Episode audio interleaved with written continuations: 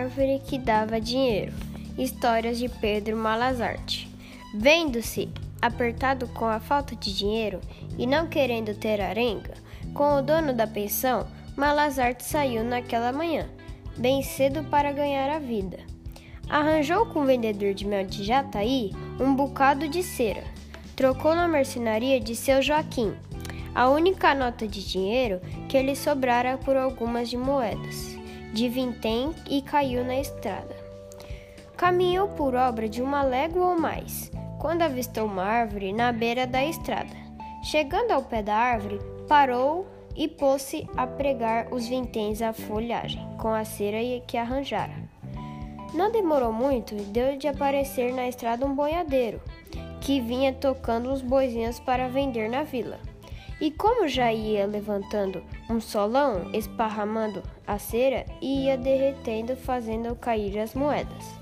Malazarte, fazendo festas, as apanhava. O boiadeiro acercou-se curioso, perguntou-lhe o que fazia, e Malazarte explicou. Esta árvore é deveras encantada, patrão. As suas frutas são moedas legítimas.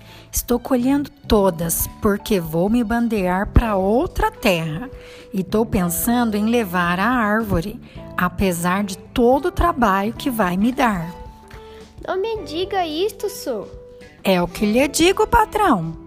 Diacho, se, se, se ele vai dar tanto trabalho. E o boiadeiro propôs comprar a árvore encantada. Malazarte, depois de muitas negaças, fechou o negócio e trocando a árvore pelos boizinhos.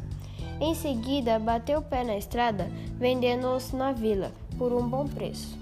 O boiadeiro mandou alguns de seus peões retirarem com todo cuidado a árvore encantada e a replantou no pomar do seu sítio. Daqueles anos até hoje, está esperando ela a dar moedas de vinténs.